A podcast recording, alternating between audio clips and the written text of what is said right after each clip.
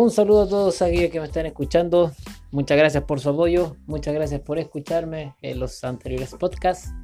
Y continuando en mi travesía por Brasil, en este podcast voy a hablar acerca de la ciudad que conocí. Bueno, dos ciudades, si mal no recuerdo que conocí. Tres, pero las dos principales, que fue Brasilia y que fue Río. En lo personal me gustaron estas dos ciudades por su arquitectura. ¿Sabían ustedes que Brasilia fue una ciudad planeada? Por ahí por el año 60 se, empezó a construir, a construir y, y, tiene formato de avión. Y todo tiene un porqué, un propósito, debido a que antiguamente la capital era Río y tiene una estrategia militar también ya que en caso de guerra, como Río estaba en la zona costera de Brasil, en caso de guerra venía eh, el país invasor, tomaba la capital y ganaba la guerra. Esa fue una de las razones por la cual pusieron a Brasilia como en el centro de Brasil. Y la segunda razón era también para poder poblar el, centro de Brasil, ya que al construir Brasilia se empezaron a construir también otras ciudades pequeñas o ciudades dormitorio que se le conocen. Y esta ciudad tiene una arquitectura, aquellos que les encanta la arquitectura, muy bien hecha.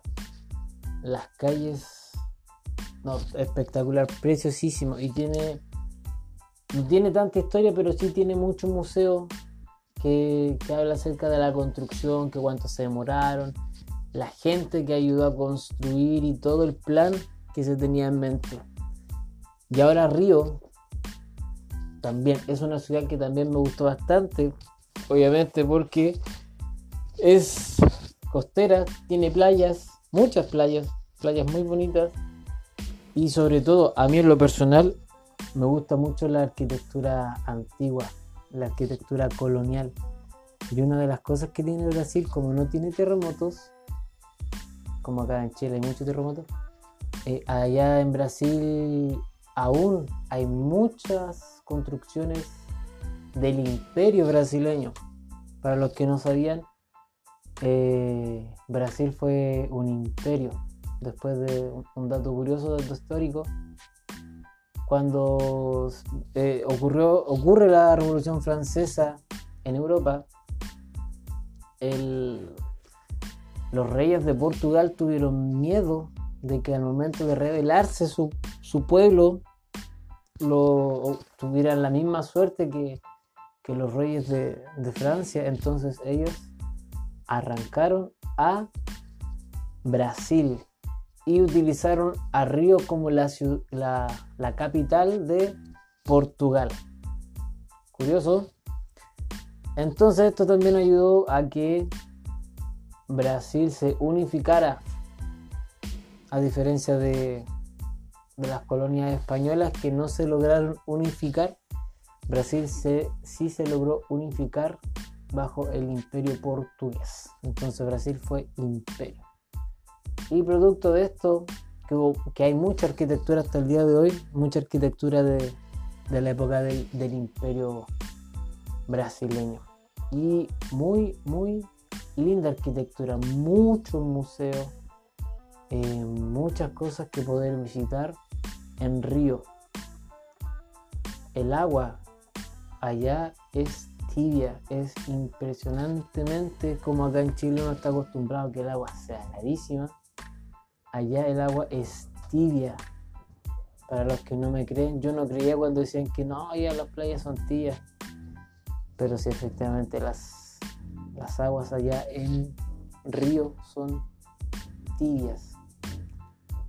Y otra cosa que me llamó mucho la atención de Río, para los que después deseen viajar a Brasil, después les voy a dar un dato bien, bien importante, bien curioso para que puedan anotar por ahí, es que tristemente en Río se nota mucho la desigualdad social. Como es una ciudad muy turística, también hay mucha gente de calle, gente en condición de calle que, que vive de lo que los turistas le dan. Y aparte como no hace frío, eso es lo otro que no hacía frío para nada, eh, la gente vive, se acuesta sin tapa, entonces es muy común, es muy normal ir caminando por, por las calles que están cerca de la playa y ver a un grupo de, personas en situación de calle durmiendo sin, sin cubrirse, ya que el calor es bien intenso. Pero fuera de eso, la, gente es muy, muy amable, muy atenta. Dato curioso para los que quisieran viajar a futuro y no saben cómo, cómo funciona esto de dónde quedarme, dónde puedo ir. hay un hostal para jóvenes, o sea, cualquier persona puede ir, pero es un, ambiente mucho más juvenil. se llama Chelagarto. Tiene varios hostales alrededor de, de Latinoamérica, pero les doy este dato porque es sumamente barato. Te dan y lo otro es que el, cambio de moneda de Chile a Brasil sale mucho más a cuenta. ¿Por qué? No sé, no tengo idea. Pero el peso chileno es muy bien valorizado allá en Brasil. Entonces tú vas, inclusive el Che, el Lagarto tiene una página en Instagram donde puedes hacer tus reservas, tiene una página en internet y las reservas son sumamente baratas. No me acuerdo cuánto pagué, pero me acuerdo que fue muy, muy, muy barato. El desayuno, el almuerzo también, sumamente barato. Y, la gente, los que atienden ahí, no, excelente servicio. Lo que tiene de curioso, como dije, es un hostal juvenil, de un ambiente bien juvenil. Cosa de que tú puedes eh, pedir una pieza compartida con gente que no conoces y vas a conocer ahí en ese momento, o puedes pedir una una pieza privada, que sería para ti o para tu, acompañante. Pero si tienen la oportunidad de viajar, aprovechen y viajen, conozcan. Brasilia es muy linda su, arquitectura, su, su, formato de avión que tiene, muy bien hecha.